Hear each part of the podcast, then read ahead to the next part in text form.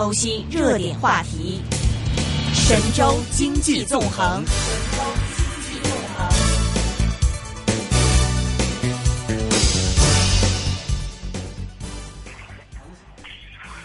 喂喂，OK，好的，现在我们电话线上呢是已经接通了华夏之声证券大本营主持刘英老师，刘英老师你好。呃，主持人好，大家好。嗯，刘英老师，今天我想大家除了 A 股之外，关注最多的应该就是我们今天的这个关于这个国务院方面的一些人事任命了。除了四位副总理是一一亮相之外呢，包括到我们今天的这个央行行长的这个人选也是最终尘埃落定了。之前我们周小川这个行长的副手，那么易纲，那么现在也是正式的将会接任中国人民银行的行长。其实这个结果可能是大家有点出乎意料之外，但。是也是一个比较满意的一个一个结果，因为大家可能觉得萧规曹随，易纲这个行长应该还是会延续之前呃周小川行长一直所在努力进行的一些事情。这一块的话，想问问您对现在这个即将上任的这位新任的央行行长有着怎么样的期待？或者在内地的这个投资界或者是这个金融市场上，大家对他的看法怎么样啊？呃，内地呢对他的评价呢，呃，首先他是一个学子型的官员，那当然这一点呢，应该说大家是比较公认的，就学养还是很被认可的，对吧？第二一个呢，他应该是在国内接受呢这些大学教育，但在美国呢也留学多年，是啊，还在美国呢工作到九二年呢才回国内来。啊，所以呢，他在海外呢待的时间也很长啊，特别是呢是在美国，嗯啊待的时间呢比较长啊，所以呢，应该说对于这个所谓的呃西方的发达国家，特别是美国的情况呢，也是比较的呃了解。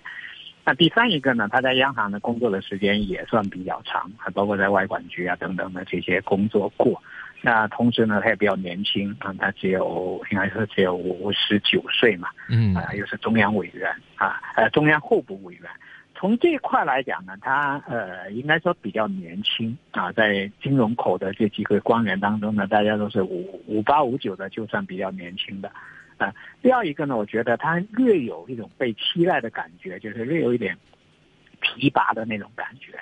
呃，为什么呢？因为他只是中央候补委员嘛。那以往呢，大家觉得央行这个位置呢就比较重要啊。呃，标配呢中央委员啊。那上一次呢，为了留留任这个周小川行长的时候呢，哎，后来还给周小川行长的一个抬头，就正确的副主席啊。那他是中央的候补委员，现在呢被提拔到这个位置上面，所以呢，给我的印象呢是有点被寄予重任。啊，这样的一个感觉，有点像呃，刘士一主席，刘士一主席呢，空降到证监会的时候，嗯，呃，都不是中央候补委员啊，然后他干得不错呢，这样的起来，啊，这是这么一个情况吧？我觉得有一点就是用一个专家型的官员啊，第二一个呢，从央行内部呢提拔啊，第三一个呢是被寄予厚望啊，被寄予厚望。那我觉得他有一个比较有利的条件呢，他是之前呢他是中财办的副主任。那跟刘鹤主任呢是搭班子呢，工作的时间比较长，所以我觉得从从顶层设计到政策呢，呃落实执行上面呢，估计呢会有比较好的一个之前呢打下了一个比较好的一个基础。那如果说有有一点点短板的话呢，就是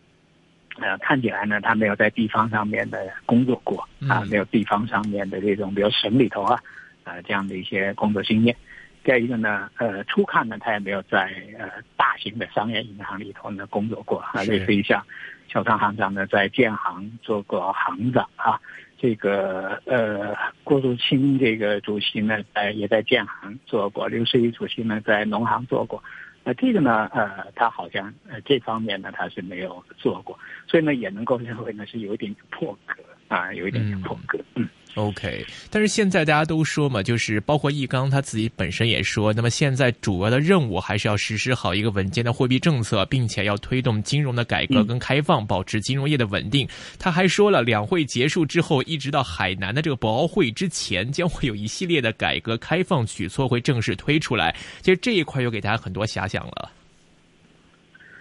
呃，我不知道大家有没有特别留意一下呢？在两会的时候呢，有一场那个呃央行行长的记者招待会。嗯，那我当时在看看那场记者招待会的时候呢，我就看到小张行长呢很特别的给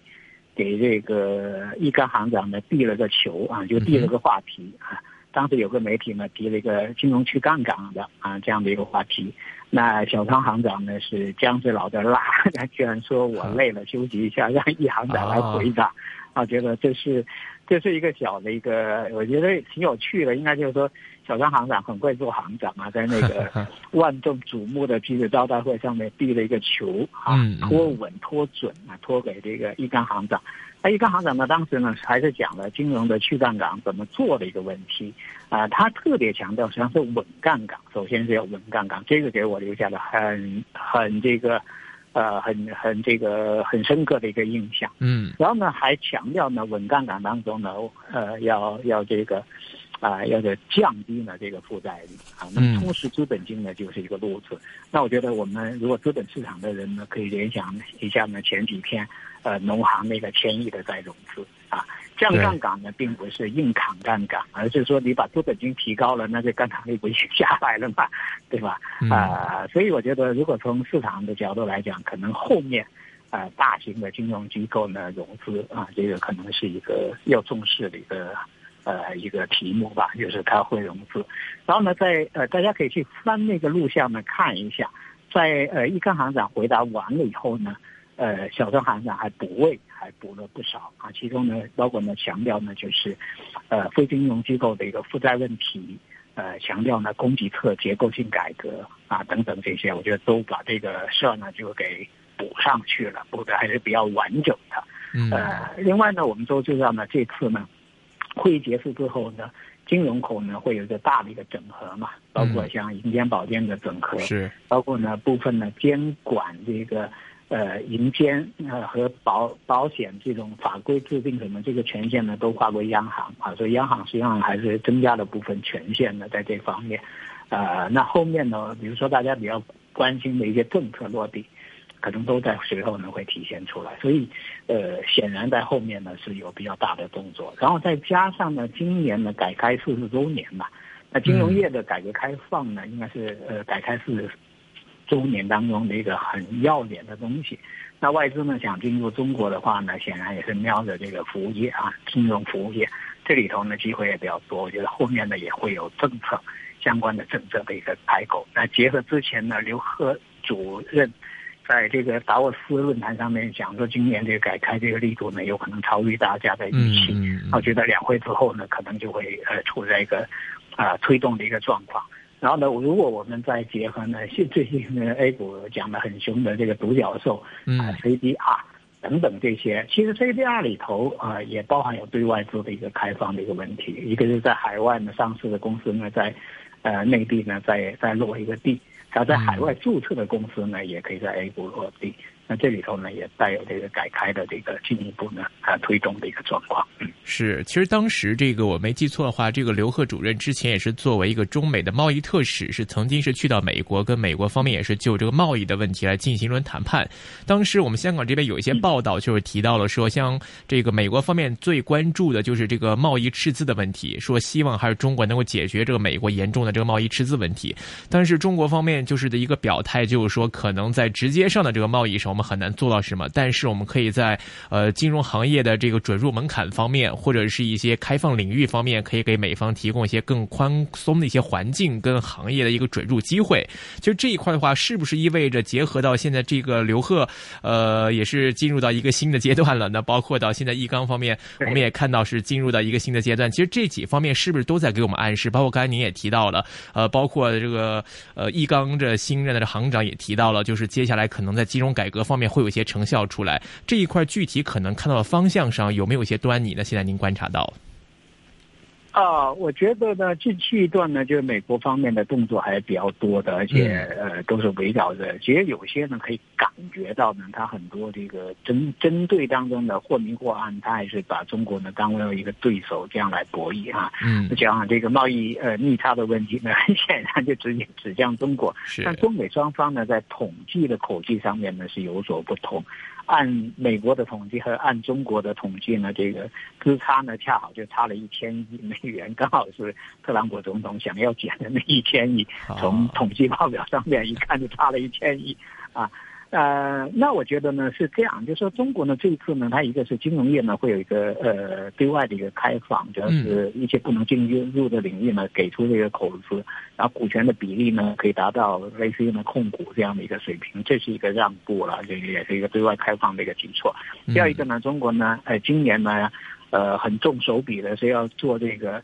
进口商品的一个呃一个博览会。这个呢是有史以来的第一次啊，这个也是说我们把这个市场打开啊一个姿态嘛，因为大家都知道呢，中国现在经济增长当中呢，来自第三产业、来自消费的这个占比呢是越来越大，而且国人之有钱，呃，在海外上面呢也是出了名的。那如果说进口商品上面开一开，那会不会呢也使得这个贸易的逆差？啊，在某种程度上面呢，可以得到一定的缓和。我觉得中国呢，肯定是会做出各种姿态，还要采取呢各种办法。但有些关键点的地方呢，未必有足够的空间来让啊，这也是中国呢可能需要坚持的，或者说啊，包括美国方面呢，在预期上面呢，不能有。过多过高的一个期待的地方。嗯嗯，另外的话，刚才您提到就是易纲行长，他这次提到了就是一个稳杠杆的这个词，这个跟我们之前可能聊的这个去杠杆会有哪些不同？这代表着说，将来可能这个易纲新任行长之后，呃，包括在货币政策方面会是一个什么样的一个态度呢？您觉得？我觉得这是对一个问题呢理解的不同角度。它总的来讲是要去杠杆，需要降杠杆。那去杠杆当中呢，它实际上一方面呢是让杠杆另外一方面呢是要对呃杠杆当中的那种呃问题点啊进行排雷啊进行排查，它应该是有这方面的一个考虑。那么去杠杆呢，可能一般人呢以为就是一个做减法的一个过程，但实际上呢，它并不完全是一个做减法。你如果呢把基数呢呃，就是说，你如果说把这个资本金这块呢充实了，实际上杠杆率呢就下来了，对吧？包括呢，我们看在技术手段上面呢，都具备了这个呃一些操作的一种空间啊。比如说资本金呢，在在一开始呢，在补的时候，如果说补的时候呢有难度的话。那么前段时间呢，我们看到这个呃银监会呢是在拨备上面就开始给出一点空间，我觉得是一个呃缓兵之计啊，给商业机构呢一定的缓冲的一个时点啊，这些呢都是有操作这个空间的。那么从这个国内的情况来讲呢，可能会比较担心的一个是，如果说像农行这些呢都需要呢这个再融资，嗯，那我们看到农农行呢算是树立了一个比较好的一个样本。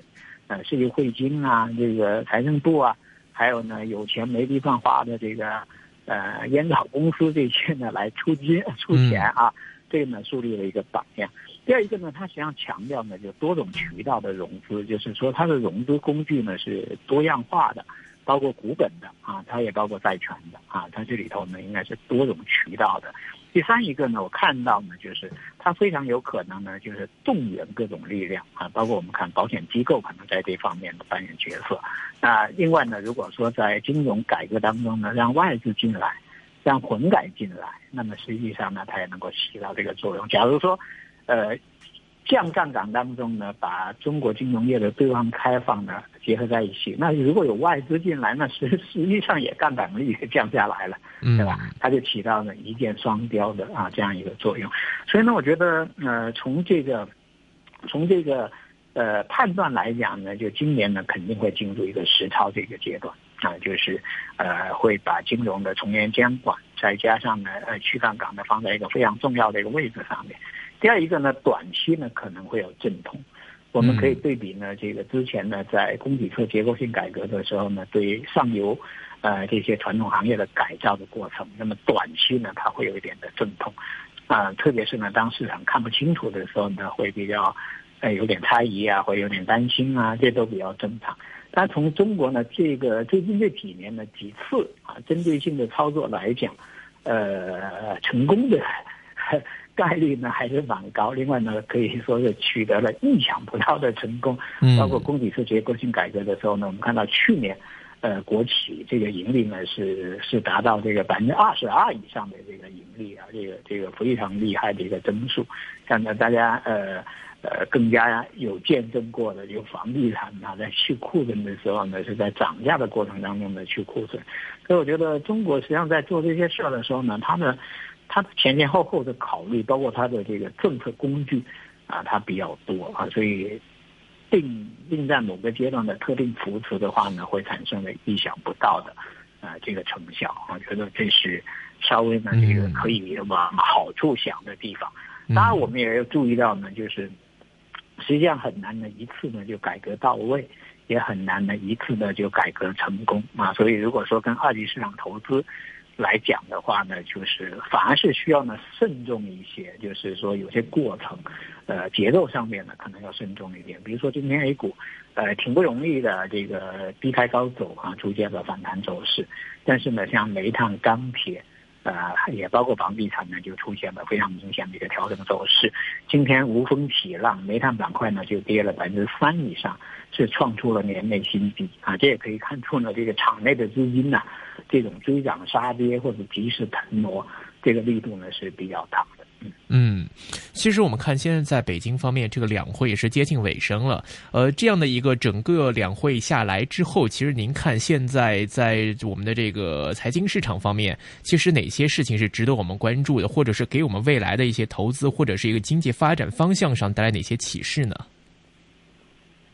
呃，首先来讲呢，我觉得这届呢，这个政府的话呢，决心很大。我们甚至呢，用了一个新时代这样的来描绘呢，我们现在所处的当下啊，这个提法就很高。第二一个呢，就是大家都知道呢，这轮改革之前呢，中央呢是设立了十几个小组，是抽调了专门的人马，在方方面面呢做了这个顶层的设计。所以这次呢，我是倾向于呢，说是。这么些年组织了这么多人，而且是打破这个边界的这样一种设计，到了这个落地的一个阶段啊，所以很多东西可能我们还没有机会能看到它的真面目，或者看到呢他想要做的这个魄力，呃，但是我们可以等啊，或者说进一步的去看，呃，别过于的这个担忧，或者别那么容易呢就是失望。我觉得这有可能是要稍微呢打打气的地方，就是他毕竟呃花了两三年、三四年的时间呢做这个顶层设计，现在是把方案拿出来准备落地。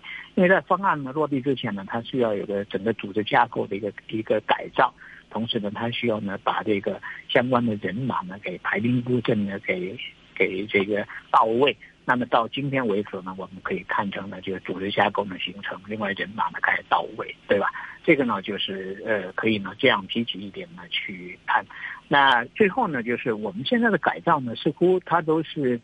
都是真的是这个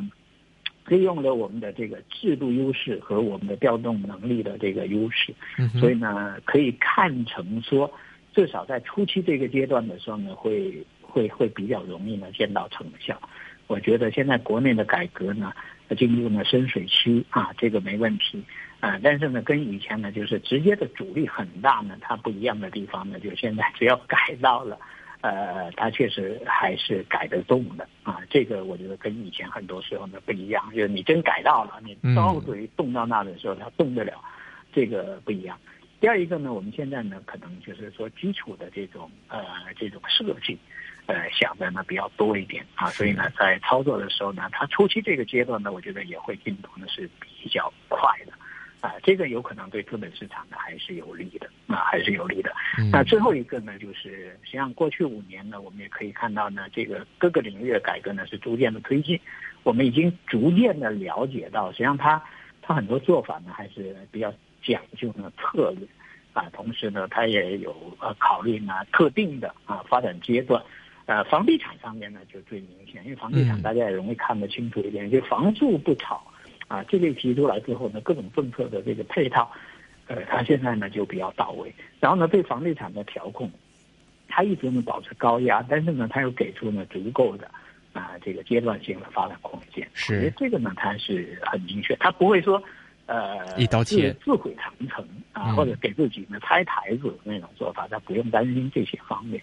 所以呢，反而是有有时候呢，反过来是考验投资者有没有这个定力，就是说你信不信？哎，他可以做到是这么一个做法。那我觉得 A 股啊，啊，这个很多投资者呢，就是忽信忽不信 啊，这个去涨杀跌。你像今天呢，像房地产这种杀跌等等这些，可能又有些人在担心会不会有房地产税啊等等这样一些问题。但你看住建部的这个王部长呢，像表态已经讲的。蛮清楚的，我觉得他对目前的形势的判断和政策呢交代也蛮清楚。好在两会期间呢，我们也可以看到呢，就是房地产税现在呢是在准备的阶段当中，但还是比较早期啊，还处在呢内部呢在征集意见这样一个阶段。那真正的落地呢时间会比较长，而且这个政策的影响呢太大，所以呢在落地的。之前，我觉得它也需要呢等待时机的一个成熟。反过来，我们可以看一下这个 A 股当中的，光是一个注册制，它还不是一个大的东西，它还只是证券法修改当中的注册制。搞到现在搞了这么多年，他也不敢贸然落地啊！这一次呢，这个刘士余主席还申请了两年的延后时间，呃，所以呢，呃，这个很多人担心的房地产税的话呢，我觉得它是需要有这么一个威慑性的一个武器，但是呢，真正的落地呢时间比较长，但反映在 A 股市场上面呢，就投资者会比较敏感，但是今天呢就有回个杀跌的一个过程，所以我觉得做投资者呢，可能既需要呢把政策弄得明白一点，也需要呢对市场的反应机制。也弄得明白一点，是这个挺考验这个 A 股投资者的。对，我觉得实际上嗯也考验这个港股的投资者。我记得上次我有讲过哈，嗯，也呃更早的那个阶段是港股投资者呢特别舒服的一个阶段，因为港股它的走向呢能够指引啊，能够。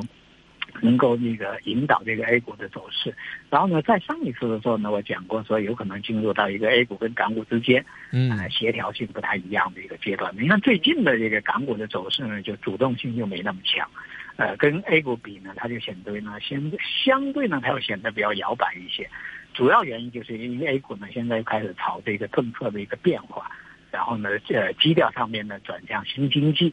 它以往新经济转呢，那港股呢，在这方面呢，可能认同度啊，或者可选标的啊，或者市场资金偏好啊。它就不一样了，它这个结构啊，这个走势上面呢就不太一样了。嗯嗯，那您看最近的这个 A 股方面呢？因为现在第一季度我们看也快到尾声了，那么接下来到二三季度了，包括在这个季度里面的 A 股的走势的一个逻辑上，其实也是发生过不少变化的。其实您看之后的这个 A 股的呃主要的一个表现方面，其实您觉得接下来的一个投资逻辑应该是怎么样啊？我觉得今年的 A 股走势呢，放在 A 股的历史上面呢，就是一个不常见的一种走势。嗯，呃，比如说年初呢那种所谓的十一连阳啊，再加六连阳啊，然后急跌跌五百点啊，这个这个在 A 股历史上面呢都是不多见的。呃，基本面的变化呢并没有这么大的一个力度啊，但市场的波动很大，另外市场的风格的变化呢也很大。这个预示着今年 A 股实际上是跟往年。呃，就不太一样啊。这个呢，我觉得是有必要呢，在今天还在强调一下。第二一个呢，从整个三月份的走势来讲呢，我觉得市场呢基本上还算是比较稳健，而稳健当中呢，呈现出呢这样的一个状况，就是从创业板来经济这部分吧，国内现在讲四新嘛，就是走出了一个就是。指数是一个单边的一个上涨，就是变成一个这个微型的反转，但是从上周呢开始有点易主回调啊。那么今天的反弹呢是维持了整个市场的一个强势，就偏创业板这边，偏这个科技股这边啊是维持一个强势的一个走势。那从沪市来看的话呢？呃，它在呃这个年初的这种激烈波动之后呢，它我觉得它整个元气还是受到一点影响的啊，因为毕竟经历了五百点的下跌，而且很多投资者可能面临一个前期的配置用不用呢认错，重新呢这个做调整这样的一个问题，因为毕竟市场热点还是很大的，发生了这个变化，所以从沪市来讲呢是急跌，然后反弹，然后进入一个收敛。呃，整理这样一个过程，我觉得上周的调整呢，它也是小幅波动，但中心有所下移。那今天的反弹呢，它就维持了啊，拉回到所谓年线附近。那么走势上面呢，我觉得它还是一个继续整理啊，还没有到方向的一个选择啊，这样的一个过程啊。那么两边呢，我觉得都算好啊，都还算说得过去。嗯那么从呃从 A 股呢，今天呢整个成交量呢是不到四千亿。然后又顶住了钢铁啊、煤炭这些大跌，是可以看出来呢，市场人气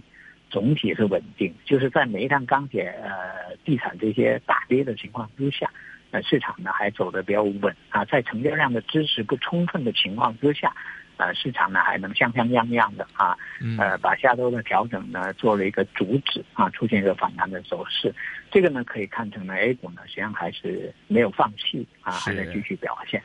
那最后呢，就是外围方面呢，就大家都知道呢，下周这个美联储有可能加息嘛。对。那呃，上周六呢，这个央行呢，呃，又出又又又释放了一下流动性，似乎呢对美联储呢加不加息不是很在乎。呃，为什么在周六呢释放呢？就可以看出来呢，就是呃，周六释放之后呢，它本周呢就没办法从市场的角度呢去做这个利率的这种调整。那业内国内业内呢就判断说，这次央行有可能没有太大的一个动作啊。那对股市的投资者来讲呢，这是一个很重要的一个信号啊，意味着呢，美联储这种加息呢，在国内货币政策上面呢，呃，可能不会有太大的动作。这估计也是今天的市场得以啊这个反弹的这个很重要的一个原因啊，这是一个原因。那么从这个国内呢，目前呢，可能跟美国的关系呢，它确实。他需要呢重新呢好好一个梳理，那我觉得中国呢会会倾向于呢还是会想办法把关系呢维护的比较好一点。我觉得中国人在这方面呢可能会把姿态放的好一点啊。这个呢呃会有点摩擦，但是呢我估计呢还不至于呢出现太大。还是以大局着想。对 对，嗯，OK，好的。那么今天时间关系，我们非常高兴请到林老师来跟我们讲这里，非常感谢林老师，谢谢您的分享，谢谢。好，那么接下来的时间里面听节新闻跟财经消息。那么一会儿回来之后呢，今天我们是会有徐瑞明徐老板以及陈星 Wallace 的出现。一节新闻财经之后回来继续和嘉宾聊。